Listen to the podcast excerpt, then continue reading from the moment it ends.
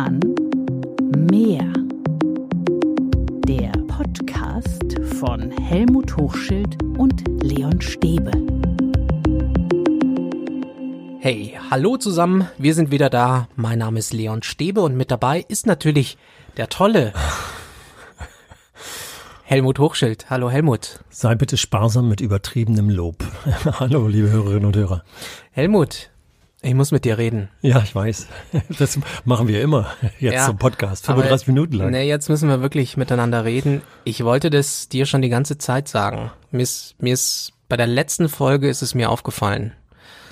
Du, du warst so ein bisschen fahrig. Mensch, Leon, toll, dass du mir das sagst. Äh, Kannst du mir vielleicht auch noch einen Tipp geben, wie ich das diesmal besser mache? Nee, es ging ja um Quereinsteiger. Mhm. Und irgendwie, ich fand, irgendwie bist du da nicht auf den Punkt gekommen. Okay. Dann werde ich mich heute mal konzentrieren, um besonders auf den Punkt zu kommen. Das ist ein tolles Feedback, äh, Leon. Das war natürlich jetzt nicht authentisch und du weißt, dass es heute um Feedback geht. Ja. Aber ähm, stell dir mal vor, ganz im normalen Leben, ich hätte dir das mal so bei einem Tee gesagt. Nee, ganz im Ernst, glaube ich, äh, ist die Art und Weise, die du gefunden hast, tatsächlich auch die richtige. Ich hätte es annehmen können. Ich glaube, da- ich höre so ein bisschen aus deiner Frage raus, äh, hätte ich dir nicht eins aufs Maul gehauen, weil du mich zu stark kritisierst. Nee, nee, nee, nee. Also da fand ich, du warst sehr sachlich, sehr konkret. Wenn ich sage, du bist fahrig, Ja, du ja. bist fahrig, wenn du, wenn du, Ja, du hast gleich danach noch, äh, noch gesagt, äh, du bist nicht so schnell auf den Punkt gekommen. Ich hätte jetzt dann vielleicht noch, wenn, wenn wir das äh, etwas ausgedehnter gemacht hätten, also wir zum Beispiel noch am, beim Tee gesessen hätten, gesagt, Mensch, kannst du das nochmal konkret machen, an welchem Punkt ich da fahrig war?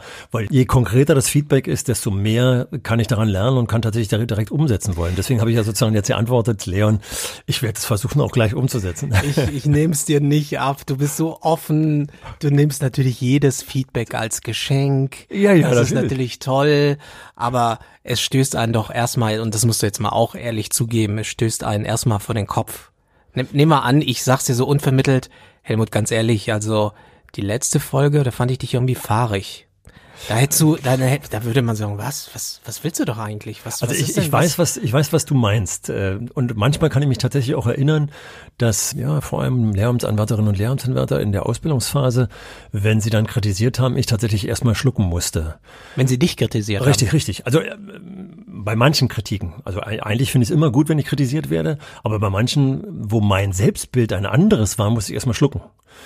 Aber äh, habe es dann tatsächlich auch immer annehmen können, weil ich schon merkte, dass es total wichtig ist. Insofern war ich jetzt auch bei dem Begriff fahrig, bin doch schon auch selbstkritisch, wenn wir hier sitzen äh, und hier so reinschneien.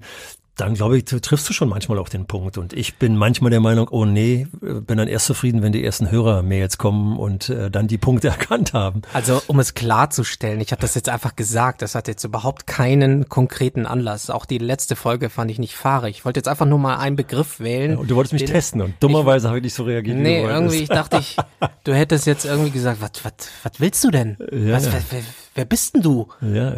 Nee, toi, toi, toi. Also ich glaube, da sind wir im wahrsten Sinne des Wortes. Wir sitzen ja auch hier wirklich gegenüber auf Augenhöhe. Und das habe ich eigentlich auch immer wieder versucht äh, mit den Schülerinnen und Schülern und mit den Lehramtsanwärterinnen und Lehramtsanwärtern oder Kolleginnen und Kollegen als Schulleiter, dass ich tatsächlich auch offen war und habe mich halt, auch wenn ich dann erst schlucken musste, versucht immer in den Griff zu bekommen, weil ich glaube, dass es ein gesellschaftliches Defizit, nicht nur ein schulisches, sondern ein gesellschaftliches Defizit ist, dass wir zu selten die Wahrheit sagen. Also nicht die Wahrheit im Sinne äh, von, was ist jetzt genau das, was alle sagen würden, objektiv, das gibt's nicht die objektive Wahrheit, aber wie nehme ich dich wahr und was hat das mit mir gemacht? Das machen wir, sollten wir viel, viel öfter machen, weil ich glaube, dass diese direkte Variante tatsächlich auch eine Variante ist, die ankommt. Also, ihr merkt es, es geht heute um Feedback und zwar Feedback abseits der Noten. Über den Sinn und Unsinn von Noten haben wir schon gesprochen, ganz am Anfang in Folge Nummer 5. Aber jetzt reden wir mal über Feedback an Kinder, Jugendliche, von denen, von Eltern, von Lehrkräften und in alle Richtungen und umgekehrt. Also eigentlich reden wir über eine Feedback-Kultur. Ja, wobei doch nochmal, du sagst zwar abseits von Noten, aber wenn wir in die traditionelle Schule reingucken, dann ist es eben dummerweise so, wenn äh, eine Lehrkraft ein gutes Feedback den Kindern und Jugendlichen gibt, zum Beispiel bezogen auf einen Text, dann kommt oftmals die Frage, was wäre das jetzt eigentlich für eine Note?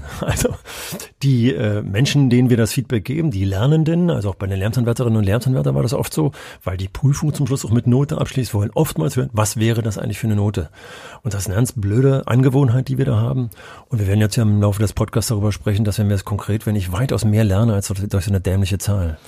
Du hast ja vorhin gesagt, es gibt die Defizite, also heißt das, wir haben keine gute Feedback-Kultur in Schulen. Das ist meine Wahrnehmung. Ich glaube, wir lästern, also wir werten oder bewerten Kolleginnen und Kollegen und äh, Schüler äh, unheimlich oft, aber eben nicht direkt, sondern Schülerinnen und Schüler, man muss sich nur mal die Gespräche im Lehrerzimmer anhören. Was da über Schüler so alles gesagt wird, das ist manchmal sehr, sehr zynisch. Und ich glaube, äh, dass auch in Kollegien, schau mal in dein eigenes Kollegium, hinter dem Rücken wird ganz, ganz oft geredet. Und äh, viel zu selten wird direkt auf Augenhöhe geredet.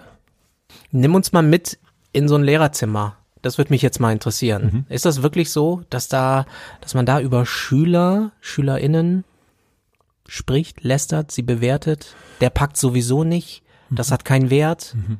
Also über die Frage, wie man jetzt diese Begriffe lästern zum Beispiel äh, definiert. Ich weiß noch, dass ich mich mit einer Kollegin, die ihr Büro gegenüber hatte, unsere Türen standen offen, ganz oft äh, über äh, Situationen aus der äh, Ausbildung unterhalten haben. Und irgendwann äh, sagte da, oh Mensch, wir lästern wieder ganz schön viel. Da sagte die Kollegin, nein, wir entlasten uns nur, damit wir dann wieder auf der Sachebene ankommen können. Man kann das auch alles schön reden, die ganze Geschichte. Aber es ist schon so, dass ich glaube, gerade dieser Entlastungsaspekt, äh, der Lehrkräfteberuf ist schon ein sehr schwerer. Das haben wir auch schon oft genug thematisiert äh, über Lehrergesundheit und ähnliches. Und die Entlastung ist total wichtig und sie kommt dann oftmals eben überzogen raus. Und wir überziehen dann besonders, wenn es, wenn derjenige, um den es eigentlich geht, nicht dabei ist, habe ich manchmal das Gefühl. Und ich kann mich auch sehr gut erinnern in den Ausbildungen, dass die Lehramtsanwärterinnen und Lehramtsanwärter sich oftmals beschwert haben, wie die Stimmung im Lehrerzimmer oftmals gegen die Schülerschaft ist. Und das ist ja der Punkt. Ein, ein Kritikpunkt an Schule ist, dass wir viel zu defizitorientiert sind. Ich habe es viel zu selten erlebt, obwohl ich es auch erlebt habe, aber viel zu selten, dass jemand mal reinkommt, oh, was ich heute wieder erlebt habe, ich war so positiv überrascht. Ich fand das so toll, was da jemand wieder abgeliefert hat. Das gibt's, aber viel seltener als das Umgekehrte. Deine Klasse wieder, die hat sich heute wieder benommen. Das sind so die Sätze, die eigentlich viel häufiger vorkommen. Die dann die Klassenlehrer hören. Ja, ja, ja. Und um, dann ähm. auch personifiziert. Dann wird auch gleich der Schuldige dann auch noch ja. gesucht. Ja. Okay, reden wir über Kinder und Jugendliche. Fangen wir damit mal an. Was für ein Feedback brauchen die Kids dann? Abseits der Noten. Die Noten klammern wir jetzt einfach mal aus. Versuchen ja. wir das mal. Was für ein Feedback sollte eine Lehrkraft den Schülern geben? Ein möglichst konkretes und prozessorientiertes Feedback. Was bedeutet das? Hört sich hochtrabend an. Aber konkret nehmen wir unser Einstiegsbeispiel. Wenn du sagst, ich bin fahrig, dann wäre es immer schön zu sagen, hier an dem Punkt hast du jetzt von verschiedenen Dingen, die gar nicht zur Sache gehörte, gesprochen und dann auch noch in so schneller Sprache, dass es kaum jemand verstanden hat. Aber es ging ja eigentlich um den Punkt, was weiß ich, äh, Feedback. Und dazu hast du sehr wenig gesagt. Also versuch doch nochmal das, was du sagen wolltest, ganz klar, kurz und konkret äh, mir mitzuteilen. Das wäre zum Beispiel eine Art von Feedback, was, glaube ich, zu unserem Gespräch am Anfang gepasst hätte was dann auch noch gleich beinhaltet, dass man einen Tipp bekommt, wobei das jetzt von mir schon fast wieder zu konkret, zu geschlossen war. Der Tipp sollte ruhig offener sein, damit man nochmal klar macht, so, ihr arbeite nochmal dran an dem, was du beim letzten Mal schon geboten hast. Genau, ich würde dir empfehlen, Helmut, dass du dich einfach besser vorbereitest ja, und nicht so viel schwatzt und sondern gleich auf den Punkt bringt in aller Kürze. Es gibt ja Studien, wie, wie ein gutes Feedback aussieht, so dass es auch angenommen wird. Also du hast schon gesagt, es sollte konkret sein. Mhm. Vielleicht habe ich das vorhin auch falsch gemacht, weil ich gesagt habe, mein Eindruck war, du warst fahrig. Ja, zumal du selber das schon die Kritik mit, mit genannt hast. Fahrig ist schon so ein Begriff, bei dem man äh, ins Schlucken kommt. Und ich habe es ja einfach um die Ohren gehauen. Ja, also es muss konkret sein mhm. und wertschätzend. Mhm. Und zwar, ja, wertschätzend im doppelten Sinne des Wortes. Einerseits die Person wertschätzend, die sich ja bemüht hat, äh, zu einem bestimmten Ziel zu kommen oder äh, etwas Bestimmtes äh, zu erreichen in so einem Unterricht auf ihre Er hat sich stets bemüht. Ja, ja, ja, ja. Ja, aber das, das muss auch, diese muss auch anerkannt werden, finde ich. Und tatsächlich, jeder Psychologe sagt dir, wenn du etwas verändern willst, setze an den Stärken an. Wenn du die Stärken benennst und weiter ausbaust, dann werden die vermeintlichen Schwächen oder Defizite automatisch sozusagen in den Hintergrund gedrängt anstrengend. Das heißt also tatsächlich äh, damit beginnen, was lief denn besonders gut, um mal zu schauen, wie kann man das noch ausbauen, das besonders Gute nochmal effizienter für den Lernprozess machen. Und da du gerade von Studien gesprochen hast, mir nochmal ganz wichtig, diese Metastudie von John Hattie, die ich schon des Öfteren erwähnt habe, die hat nochmal ganz klar ja diese äh, Reihenfolge, die, die Qualitätsreihenfolge, was besonders äh, auf die Lernprozesse wirkt. Und da steht das Feedback, das prozessbegleitende, regelmäßige, ständige Feedback steht an ganz hoher Stelle für eine positive Beeinflussung des Lernprozesses. Weil sich die Kids auch dann ernst genommen fühlen. Ja, ich glaube, ja. das ist dann ein Ja, und denk mal dran, wenn es so um harte Kritik äh, menschlicherseits geht, du haust mir vor drei Wochen äh, ein, irgendwas an den Kopf und ich lasse das drei Wochen in mir schmoren und in der dritten Woche gebe ich dir dann das Feedback darauf hin. Das ist völlig daneben. Möglichst konkret und zeitnah. Und direkt, so schnell ja, wie ja, möglich. genau, Okay. genau. Natürlich trotzdem in einer wertschätzenden Sprache, auch ähm, wenn, wenn man sich emotional getroffen fühlt, umso mehr. Wir hatten vor der Aufnahme darüber gesprochen und das finde ich wirklich einen interessanten Punkt. Also konkret sollte es sein, sachorientiert.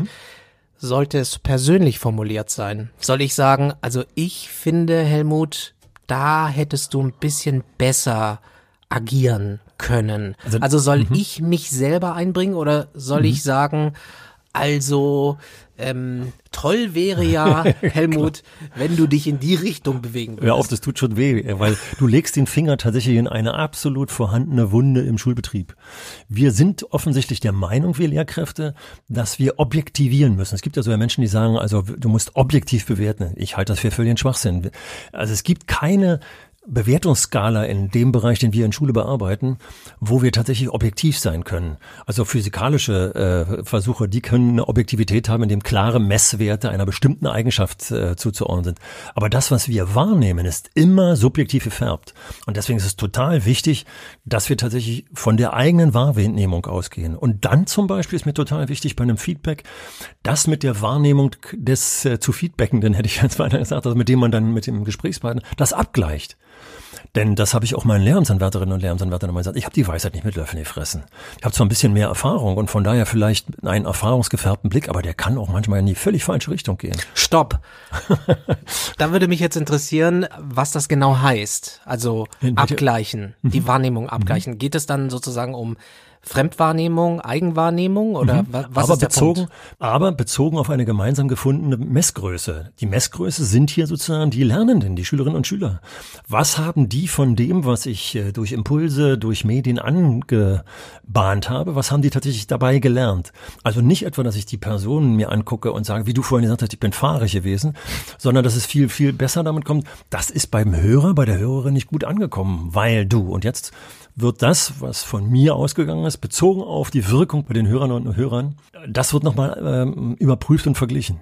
Und dann kannst du mir mal schildern, welche Wahrnehmung du zum Beispiel bei, wir wir haben jetzt dummerweise erst die Wahrnehmung durch die Mails hier bei unseren Hörerinnen und Hörern, aber in der Klasse sehe ich ja, wie die Schülerinnen und Schüler reagieren, ob sie einschlafen gleich oder ob sie aufmerksam sofort drauf anspringen und, und, und. Und das kann man dann abgleichen. Und dann findet man übrigens oftmals im Gespräch tatsächlich ja die gemeinsame Beurteilung der Effizienz der Maßnahme. Also Fragen, war das nachvollziehbar? Kannst du meine Kritik verstehen oder kannst du das Feedback verstehen? Ist es das, was du meinst? Ja. Also am schönsten wäre, wenn uns jemand gemailt hätte, er hat äh, unseren letzten Podcast überhaupt nicht verstanden, weil das so diffus war oder so fahrig war. Es gibt so Mails. Nee, also da, ja klar gibt's das äh, auch kritische Mails, das finde ich auch gut so, aber die sind tatsächlich dann auch oftmals sehr konkret mit konkreten Nachfragen und so, wie gesagt, äh, sollte das eben natürlich auch hier sein. Wie hast du es in der Hauptschule erlebt? Ähm, haben die Kids immer dein Feedback, deine Kritik angenommen? Ich glaube, es geschafft zu haben, eine Sprache gefunden zu haben, also eine Ausdrucksweise gefunden zu haben, die trotzdem auch Wertschätzung transportierte. Also nie in der Art, du Vollidiot, hast ja mal wieder hier die absolute Scheiße abgeliefert. Äh, Entschuldigung, das müssen wir jetzt wieder kennzeichnen, glaube ich, im Podcast, die explizite Sprache.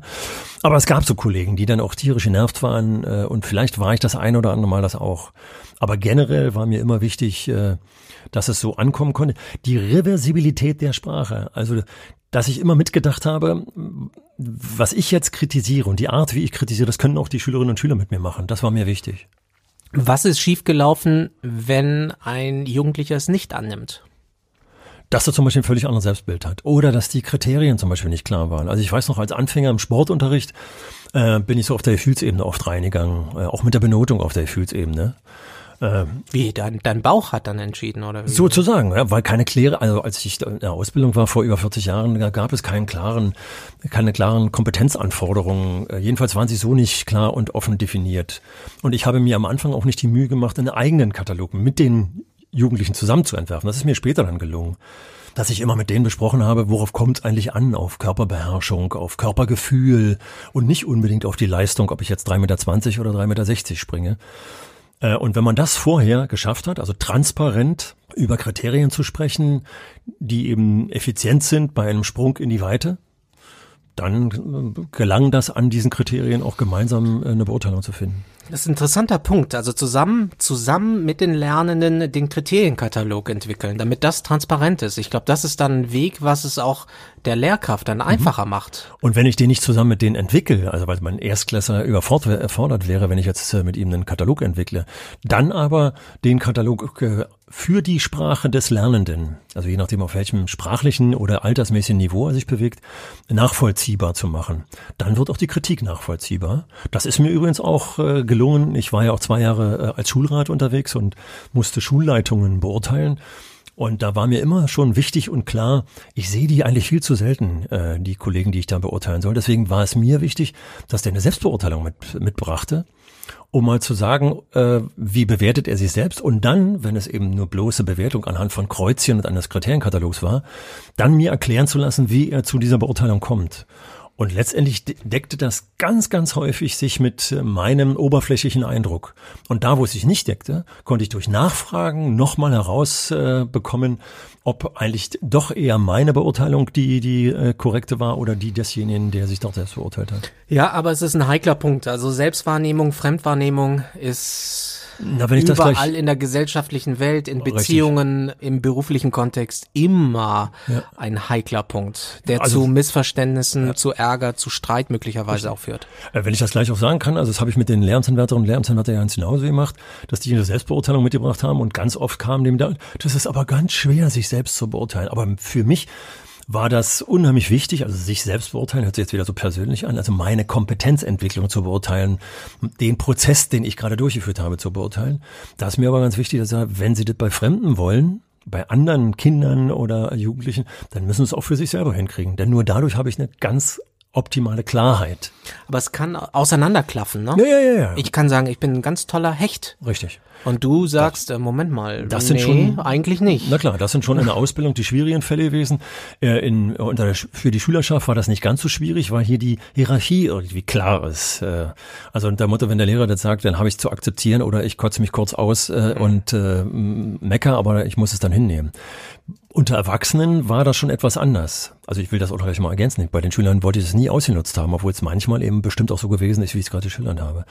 Bei den Lernanwärterinnen, da war das schon manchmal anders. Und da gab es dann schon das Streitgespräch. Und da ist natürlich dann optimal, wenn man zwar im Gespräch unter vier Augen anfängt, aber jetzt eben andere Beweisführer, hätte ich jetzt beinahe gesagt, also andere Menschen, die ein Feedback geben können, mit hinzunimmt. Bis hin dazu, dass ich da manchmal sage, was halten Sie davon, wenn Sie in der nächsten Stunde mal die Schüler fragen? Wie Ihnen diese Methode gefallen hat, was Sie anhand dieser Methode gelernt haben. Das war natürlich dann ganz toll, dann konnte man es verschieben, wenn die Schülerkompetenz noch war. Wow, oh, was ist los?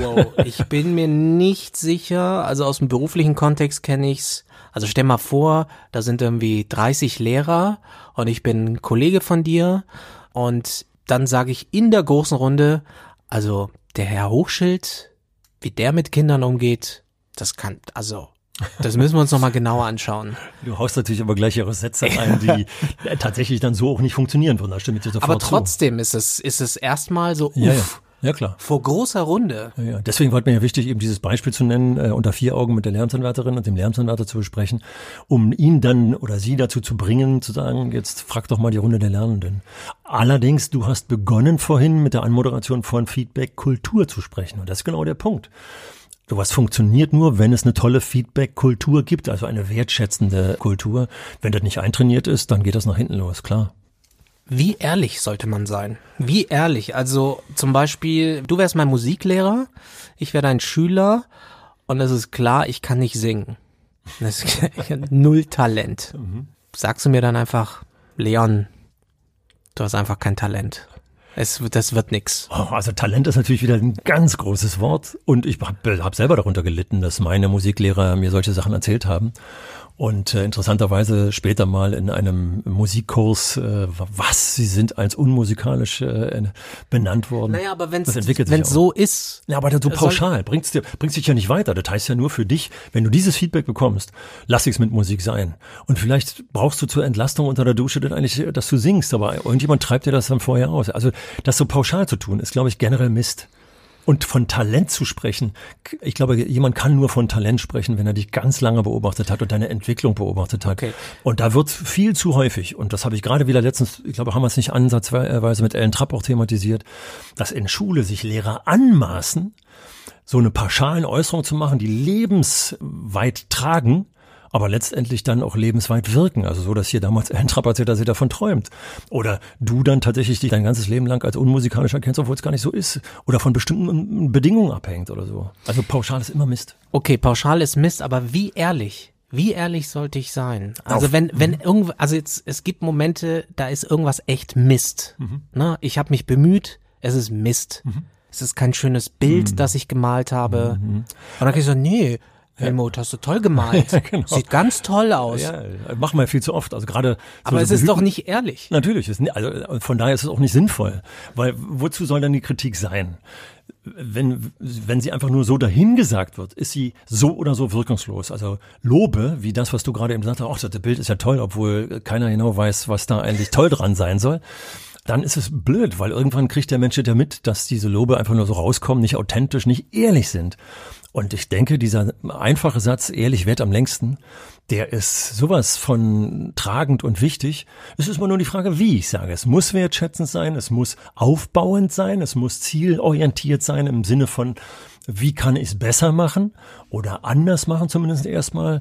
Das sind genau die Punkte, von denen ich denke, der größte Fehler, den ich machen würde, äh, dem sozusagen Honig äh, um den Bart äh, vorhanden oder nicht vorhanden zu schmieren, und letztendlich kriegt er dadurch ein völlig falsches Selbstbild und dann geht's ja völlig in die Hose. Ja, da gibt's ja die sogenannte Sandwich-Methode, ne? Ich sag, Helmut, du bist ein ganz toller Typ. Das Wirklich. weiß ich doch, danke. Nee, du bist ein ganz toller Typ. Aber also da, ja. an dem Punkt, da hättest du irgendwie schneller auf den Punkt ja. kommen können. Also da, da hast du so ein paar Schwächen. Aber sonst, Helmut, ja. du bist ein super Typ. Und, da sind und das ist genau diese Sandwich-Verpackung, die eigentlich das nur überdeckt und irgendwie traut man sich nicht wirklich mhm es straight direkt Richtig. ins Gesicht zu sagen. Und wir, wir Pädagogen sind viel zu häufig äh, auf die softe Weise unterwegs und trauen uns deswegen, statt es direkt zu sagen, äh, es entweder gar nicht zu sagen oder verbrämen es, so wie du es jetzt eben gemacht hast. Also verpacken das immer so in so komische Lobe, von denen aber der intelligente Zuhörer genau weiß, Lob zählt überhaupt nicht, sondern jetzt kommt es auf das an, was nach dem Aber kommt.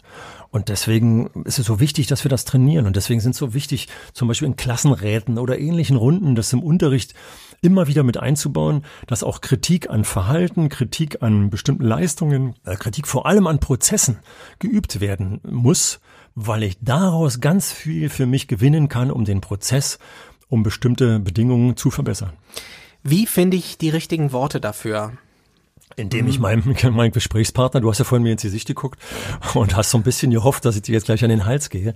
Aber das ist genau der richtige Punkt. Ich muss einfach gucken, wie das ankommt und äh, versuche natürlich im, am best, im besten Falle es präventiv vorzusteuern äh, dass ich nicht zu direkt bin. Und wenn ich dann sehr direkt geworden Helmut, ich muss dir jetzt mal wirklich was sagen. Alleine schon also. der Anfang ist ja schon Schrott. ich muss dir mal was sagen. Ich sag dir ja sonst nichts, aber jetzt muss ich es dir endlich sagen. Und das merken wir ja. Also alleine dieser Anfang ist ja völliger Schrott. Wir müssen uns zum Beispiel darauf einigen. Also jetzt demnächst werde ich in eine Schule wieder gehen und werde äh, mit Kolleginnen und Kollegen in die Beratung äh, zu ihrem Unterricht gehen. Und das ist mir total wichtig, dass die mir erstmal vorher sagen, was sie eigentlich genau wollen. Also zum Beispiel mir sagen, also ich sehe da einen Punkt, da fände ich es ganz toll, wenn Sie mir dazu ein Feedback geben. Auch wie ich sagen soll die können mir das natürlich nicht eins zu eins sagen oder mir einen Ankreuzbogen. Oder Immer so. nett, bitte. Ja, genau. Ja, aber nett bin ich eh allemal. Weil letztendlich kommt es ja nicht darauf an, äh, ob ich es nett oder nicht, äh, na doch, es kommt darauf an, dass ich nett sage, aber das heißt ja nicht, äh, dass ich alles positiv verbräme, sondern wenn da ein Schüler äh, zum Beispiel völlig missverstanden worden ist, das werden viele Pädagoginnen und Pädagogen kennen, dass man erst im Nachhinein, nach so einer Stunde sich überlegt, sag mal, der hat mich, glaube ich, missverstanden. Und wenn man dann nochmal über, wie er mich verstanden hat, dann fällt einem ein, oh Mann, da habe ich aber auch blöd formuliert. Und das kann ich natürlich mit so einer Außenbeobachtung viel besser machen. Also Feedback sollte auf jeden Fall keine Einbahnstraße sein. Und wir mhm. hatten das jetzt ja schon angedeutet an ein paar Stellen. Es kann schon sein, dass Schülerinnen und Schüler die Lehrkräfte feedbacken. Es soll so sein, oder ja, nicht? Eben, das wollte ich gerade sagen. Also das Wort kann ist eigentlich an der falschen Stelle. Es ist tatsächlich leider noch so, wie du es beschrieben hast mit dem Wort kann. Aber eigentlich sollte es so sein. Du selber, Leon, gibst ja auch äh, Fortbildung äh, im Erwachsenenbildungsbereich. Und im Erwachsenenbildungsbereich ist doch überall gang und gäbe, an, nach so einer Sitzung einen Feedbackbogen rauszugeben, oder?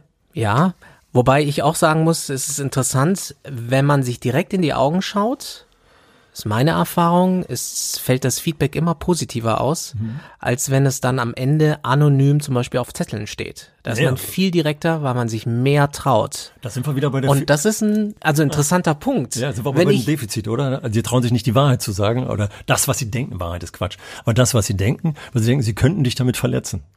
Und wenn wir es gelernt hätten, das in einer Sprache zu machen, von dem ich denke, das nimmt der garantiert an, weil das ist ja klar und konkret, der wird schon nicht verletzt sein, dann würde sich, würde es viel offener sein. Aber das ist die fehlende Kultur. Und Aber was sollten dann Kinder und Jugendliche feedbacken eigentlich? Also was, was ist der Gegenstand sozusagen? Mhm. Die Leistung, die Performance der Lehrkraft? Wie könnte das aussehen? Mhm. Am, am Sie haben zu wenig, Sie haben zu wenig gelacht oder ich habe es nicht verstanden oder es könnte ein bisschen mhm. lustiger sein. Also erstmal positiv.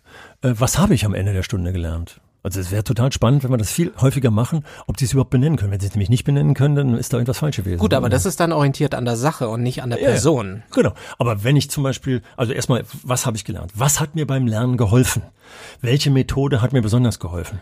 Also das ist wieder auch toll, wenn es dann unterschiedliche Methoden sind. Also wenn zum Beispiel so ein, so ein Lernender in einer äh, Stunde mal ein Stückchen alleine arbeiten konnte, mal ein Stückchen im Gespräch äh, mit einem Partner und mal mit einer Gruppe, dass er mal entscheidet, in welche dieser Phasen war eigentlich am effektivsten für ihn. Ja, aber das ist jetzt Feedback am Prozess. Das ja, ist ja, ja interessant. Aber daran sollte du man gibst, orientiert sein. Ja, Moment. Du gibst Noten, sagen wir mal in der krassesten Form, oder Feedback direkt an den Schüler und es ist auch immer du. Du hättest da vielleicht ein bisschen, vielleicht den anderen Weg verfolgen können.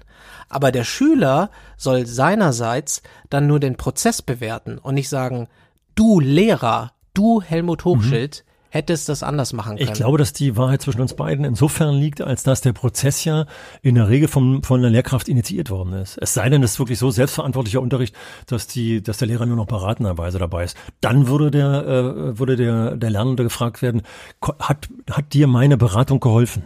Also natürlich immer der Prozess steht im Mittelpunkt, ist völlig klar. Aber es ist immer die Frage, wer initiiert den äh, Prozess? Und da in der Regel die Lehrkraft den äh, Prozess initiiert, geht es schon darum, was ich hier initiiert habe. Aber die Lehrkräfte könnten sich, könnten sich ja auch trauen, wie fandet ihr mich an der Tafel oder am Smartboat? Oder wie fandet ihr meine Erklärung?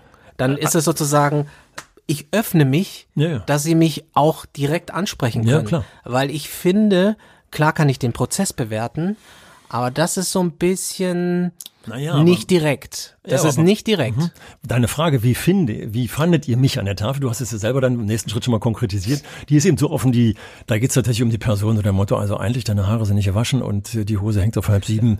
Darum geht's ja nicht. Es geht ja um den Prozess. Also war das, was ich an die Tafel geschrieben habe, was ich dabei kommentiert habe, war das hilfreich oder nicht? Also eigentlich geht's immer um den sachbezogenen Prozess, um den zielbezogenen Prozess dass der an einer bestimmten Person hängt, das müssen wir natürlich immer festmachen. Also der, der Schüler in Einzelarbeitsphasen oder in kreativen Phasen, in denen er sich unabhängig vom, vom, von der Lehrkraft bewegt, geht es um ihn. Aber beim Lernprozess, der vom Lehrer initiiert ist oder von der Lehrerin, geht es um den Prozess, äh, den der Lehrer initiiert hat oder die Lehrerin. Also ich habe jetzt in diesem Prozess gelernt, dass äh, die Feedback-Kultur total wichtig ist, es auch zu lernen, zu erlernen, in Schule das auch als Skill zu begreifen, weil es total wichtig ist, weil es auch in vielen Unternehmen, Behörden, Anstalten auch schief läuft. Einfach heutzutage sozusagen im, im, im späteren Leben. Und je eher man Feedback-Kultur lernt, umso besser. Ja, ja. Also du hast es insofern gut zusammengefasst. Mir ist aber trotzdem noch wichtig, den Punkt nochmal rauszuholen, den wir kurz davor besprochen haben, nämlich gerade weil, du hast gesagt, es müsste per, persönlicher sein, so der Motto, Sie als Lehrer an der Tafel oder so. Aber wenn man, wenn man davon Abstriche macht, sondern es um den Produktionsprozess oder den Lernprozess, den wir hier besprechen, geht, dann ist es eben schon weitaus besser zu ertragen, sage ich jetzt mal, die Kritik, weil klar ist, natürlich, die Person, die dahinter steht, ist die Lehrkraft. Aber es geht eigentlich um den Prozess, der initiiert worden ist. Und schon lässt sich das viel besser annehmen, als wenn ich so sage, ich fand dich an der Tafel nicht gut, sondern das, was du an der Tafel gesagt hast, war schlecht nachvollziehbar. Oder was das ja immer, wird dann viel besser. Worum es mir ging, ist dieses Ungleichgewicht. Ja, ja. Verstehst du, was ich meine? Es ist einfach was anderes, wenn ich sage, also da bei den Englischvokabeln, lieber Helmut, da würde ich dir empfehlen, da könntest du einfach nochmal dich einen Tag vorher hinsetzen und lernen. Das bist du. Es geht um dich. Du sollst was machen. Ich kann nicht den Prozess bewerten, weil der Prozess bin ich. Aber umgekehrt soll ich wenn ich den Lehrer feedbacke, einen Prozess bewerten. Mir geht's nur um dieses Ungleichgewicht. Wenn wir, wenn wir uns gegenseitig feedbacken. Beispiel hinkt. Beispiel nein, hinkt. nein, guck mal, wenn wir unseren Podcast feedbacken und ich finde so, der Prozess, wie wir das aufgesetzt haben und so, da bei dem Prozess könnte man was anders machen, dann ist das so, okay. Aber wenn ich sage, du bist fahrig oder du hast das nicht gemacht, dann ist es was anderes. Es ist von der Qualität her Richtig. was anderes. Und zwar von der Qualität her würde ich jetzt beinahe sagen, weil wir hier wenig Zeit haben, sage ich es mal trotzdem so zugespitzt, von der Qualität her ist die andere Aussage, äh, ist die schlechter. Weil die, die den Prozess beurteilt, jetzt nämlich dein Beispiel des Vokabellernens, sag mal, erzähl mir doch mal bitte, wie du die Vokabeln gelernt hast. Dann erzählt derjenige, wie er die Vokabeln gelernt hat. Also zum Beispiel, so wie ich es früher gemacht habe, mit einem Bierdeckel, habe die eine Seite zugehalten, die andere versucht zu lernen und dann aufzudecken. So. Das ist keine, weiß man heute, keine besonders effektive Art, Vokabeln zu lernen. Sondern habe gerade letztens mal wieder in so einen modernen Duden geschaut. Da sind so Begriffswolken, die zusammengehören, wo man Netzwerke mit den Begriffen bilden kann. Das ist zum Beispiel eine effektive Art, Vokabeln zu lernen, weil ich gleich Netzwerke mit äh, vernetze.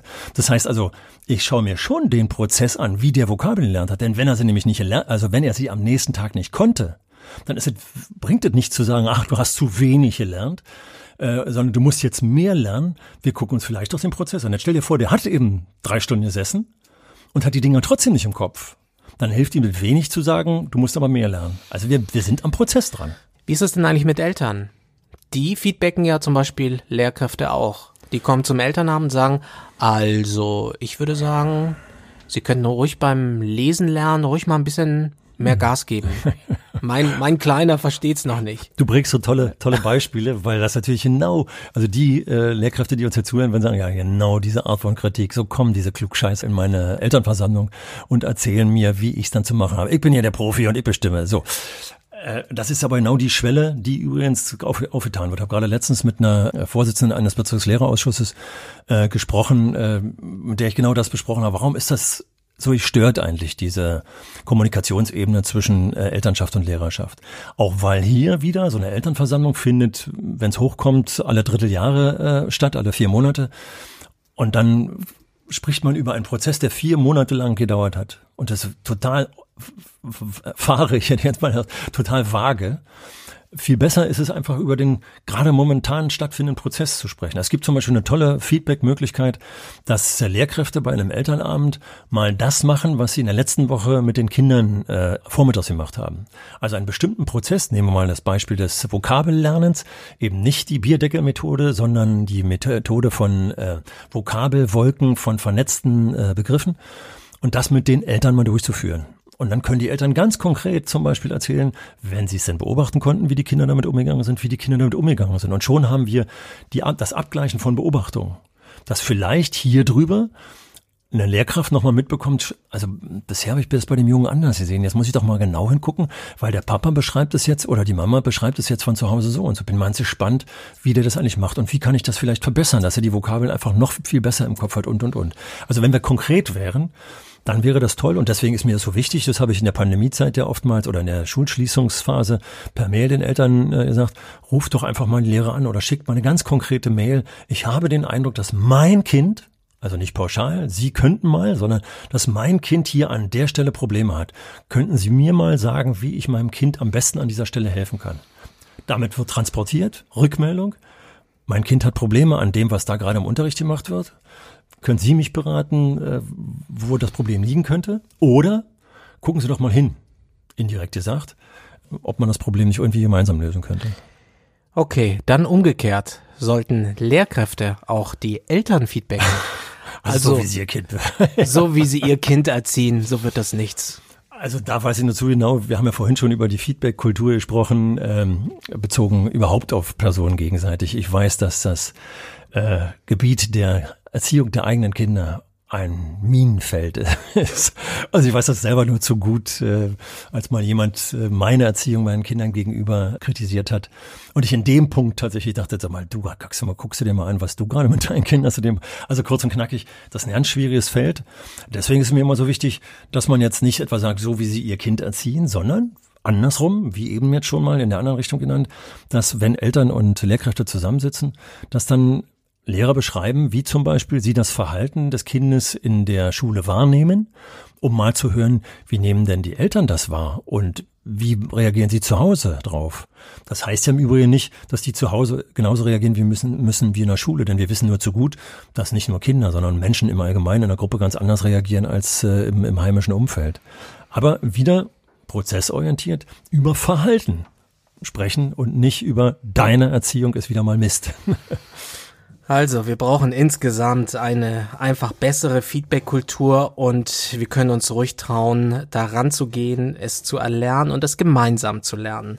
Also, okay, Helmut, ich finde, das hast du heute ganz gut gemacht. Dankeschön. Und deswegen ist mir nochmal total wichtig, dass wir das nochmal kurz andocken an unserer Corona-Debatte. Insofern, als dass wir immer wieder thematisiert haben, dass jetzt dauernd gesagt wird, wie können wir das denn nachholen, was jetzt in der Schulschließungszeit versäumt wurde. Versäumt wurde zum Beispiel in der Schulschließungszeit, dass in ganz vielen äh, Konstellationen das Feedback zwischen Lehrkraft und äh, Lernendem gefehlt hat. Also Pakete wurden verteilt, das wurde abgearbeitet. Ich weiß noch in einer Kolumne eines Tagesspiegel-Mitarbeiters hörte ich im Radio, dass der äh, mal sein Ohr aufgesperrt hat auf dem Spielplatz bei Grundschulkindern und ganz viele Kinder erzählt haben, äh, dass sie irgendwas bearbeiten mussten, was dann in der Schule nicht mehr thematisiert wurde. Das ist No-Go. Also wir müssen ganz häufig äh, die Rückmeldung geben und äh, Prozesse durchzuführen, ohne dass es eine Rückmeldung gibt, ist eigentlich No-Go und wir müssen uns Zeit nehmen. Also statt Stoff zu schaffen, ohne Rückmeldung zu geben, brauchen wir lieber eine, den Ausbau einer Feedback-Kultur, damit ein Gefühl für den eigenen Lernprozess entsteht, damit das lebenslange Lernen mit einem guten, fundierten Gefühl begleitet wird. Boah, das ist ein Schlusssatz? Ja, und apropos Rückmeldung, ihr könnt uns natürlich gerne ein Feedback geben. Das gehört nämlich auch dazu. Schreibt uns einfach an info at schule-kann-mehr.de. Seid ehrlich, gebt uns ein Feedback. Raus damit, her damit. Diesen Podcast gibt es auf allen Plattformen, bei Apple, bei Spotify und überall, wo es Podcasts gibt. Denn jede Mail bekommt auch eine Antwort äh, von uns zurück. Und äh, sie gibt uns wieder Anlass dazu, mal darüber nachzudenken, was wir hier doch noch besser machen können. Und nächste Woche Dienstag hört ihr unsere Stimmen wieder.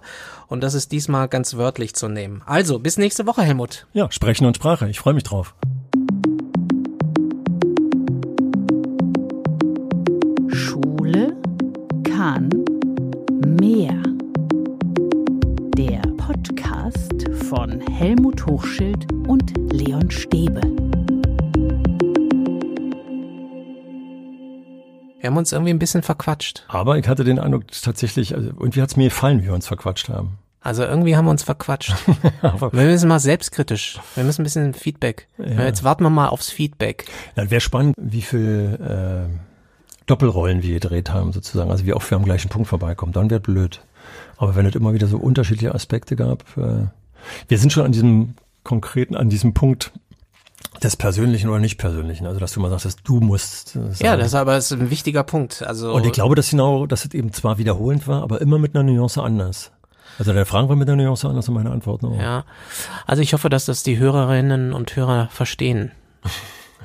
Darauf kommt alle. Das ist ja das Blöde. Habe ich letztens ja gerade wieder einer geschrieben, äh, dass ich eigentlich gewöhnt bin, eben im Unterricht zu sehen, wie die Mimik ist und so. Na, jetzt können wir nur hoffen, dass die Leute uns schreiben. Ja, genau. Das nimmst du gerade mit auf, oder was? du, du Hund, du Also, Elend, ja. Bis zum nächsten Mal. Tschüss. Das war das Nachgespräch. Alles klar.